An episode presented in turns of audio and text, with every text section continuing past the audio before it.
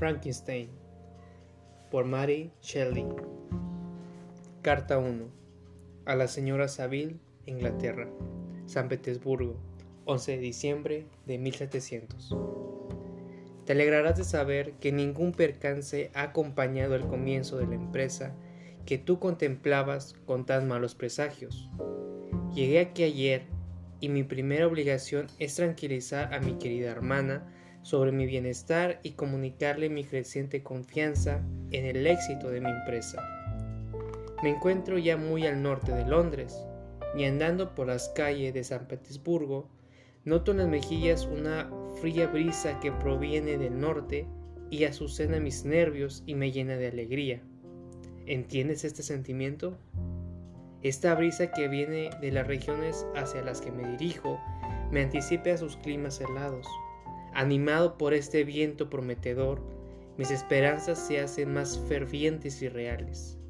Intento en vano convencerme de que el polo es la morada del hielo y la desolación, pero sigo imaginándomelo como la región de la hermosura y el deleite. Ahí, Margaret, se ve siempre el sol.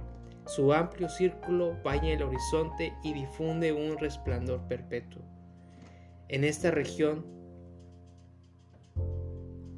con tu permiso, hermana mía, confiaré en los navegantes que me precedieron.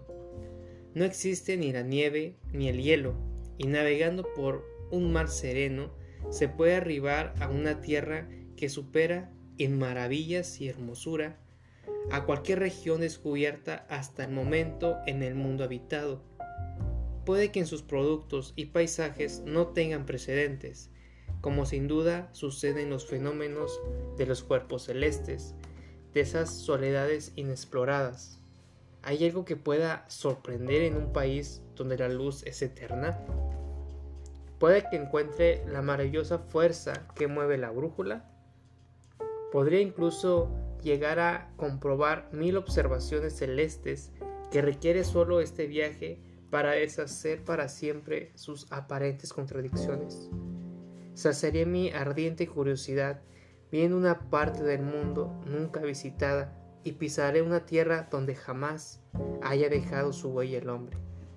Estos son mis sueños y su suficiente para vencer todo temor al peligro o a la muerte e inducirme a emprender este laborioso viaje con el placer que siente un niño que se embarca con sus compañeros de vacaciones para explorar su río natal.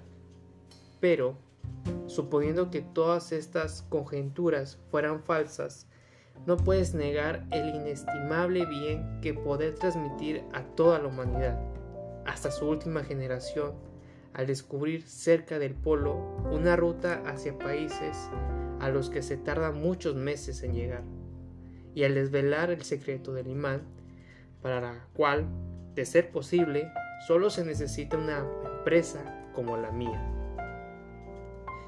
Estos pensamientos han disipado la agitación con la que empecé mi carta y siento arder mi corazón con un entusiasmo que me transporta. Nada me tranquiliza tanto la mente como un propósito claro, una meta sobre la cual los ojos del alma puedan fijar su mirada intelectual. Esta expedición ha sido el sueño predilecto de mis años jóvenes He leído con entusiasmo los relatos de los diversos viajes que se han emprendido con el propósito de llevar el Océano Pacífico Norte a través de los mares que rodean el polo. Quizá recuerdes que la totalidad de la biblioteca de nuestro buen tío Tomás se reducía a una sola enciclopedia de todos los viajes realizados con fines exploratorios. Aunque mi educación estuvo un poco descuidada, Fui un lector empedernido. Estudiaba esos volúmenes día y noche, y al finalizarme con ellos, aumentaba el pensar que sentí de niño al saber que la última voluntad de mi padre, en su lecho de muerte, fue prohibirle a mi tío que me permitiera seguir la vida de mi marino. Aquellas visiones se desvanecieron cuando entré en contacto por primera vez con los poetas cuyos versos llenaron mi alma y la elevaron al cielo. También me convertí en poeta. Y viví durante un año en un paraíso de mi propia creación. Me imaginé que yo también podría obtener un lugar ahí donde se veneran los nombres de Homero y Shakespeare. Tú estás al corriente de mi fracaso y de cuán amargo fue para mí este desengaño. Pero justo entonces heredé la fortuna de mi primo, así que mis pensamientos retornaron a su antiguo cauce. Han pasado seis años desde que decidí llevar a cabo la presente empresa, e incluso ahora puedo recordar el momento preciso en el que decidí dedicarme a esta gran labor. Empecé a acostumbrar mi cuerpo a la privación, acompañé a los bañaneros, bañineros en varias expediciones al Mar del Norte y voluntariamente sufrí frío, hambre, sed y sueño a menudo trabajé más durante el día que cualquier marinero, mientras dedicaba las noches al estudio de las matemáticas, la teoría de la medicina y aquellas ramas de la ciencia física que pensé serían de mayor utilidad práctica para un aventurero del mar. En dos ocasiones me enrolé como segundo a bordo a un ballanero de Groenlandia y ambas veces tuve éxito. Debo reconocer que me sentí orgulloso cuando el capitán me ofreció el puesto de piloto en el barco y me pidió que me quedara, ya que apreciaba mis servicios.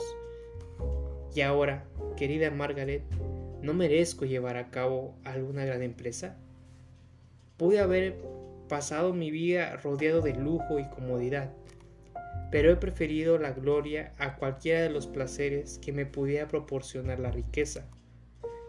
Si tan solo una voz alentadora me ofreciera una respuesta afirmativa, mi valor y mi resolución son firmes, pero mis esperanzas fluctúan y mi ánimo se deprime con frecuencia. Estoy a punto de iniciar un largo y difícil viaje, cuyas vicisitudes exigirán todo mi valor. Se pide no solo que levante el ánimo de otros, sino que conserve mi entereza cuando ellos la actúen. En esta época más favorable para viajar por Rusia, sus habitantes vuelan sobre la nieve y en sus trineos. El movimiento es agradable y a mi modo de ver es mucho más cómodo que el de los coches ingleses tirados por caballos. El frío no es extremo si vas envuelto en pieles, atuendo que ya es adoptado. Hay una gran diferencia entre andar por la cubierta y permanecer sentado inmóvil durante horas, sin hacer el ejercicio que impediría que la sangre se congele en las venas. No tengo la intención de perder la vida en la ruta entre San Petersburgo y Arcángel. Partiré hacia esta última ciudad dentro de dos o tres semanas y pienso rentar ahí un barco cosa que me será fácil si, le pago el seguro al dueño.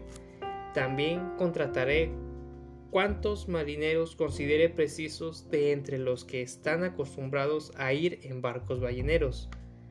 No pienso navegar hasta junio. En cuanto a mi regreso, querida hermana, ¿cómo responder a esta pregunta? Si tengo éxito, pasarán muchos, muchos meses, incluso años, antes de que tú y yo nos volvamos a encontrar. Si fracaso, me verás o muy pronto o nunca. Hasta la vista, mi querida y excelente Margaret. Que el cielo te envíe todas las bendiciones y a mí me proteja para que pueda atestiguarte una y otra vez mi gratitud por todo tu amor y tu bondad. Tu afectuoso hermano, Robert Walton.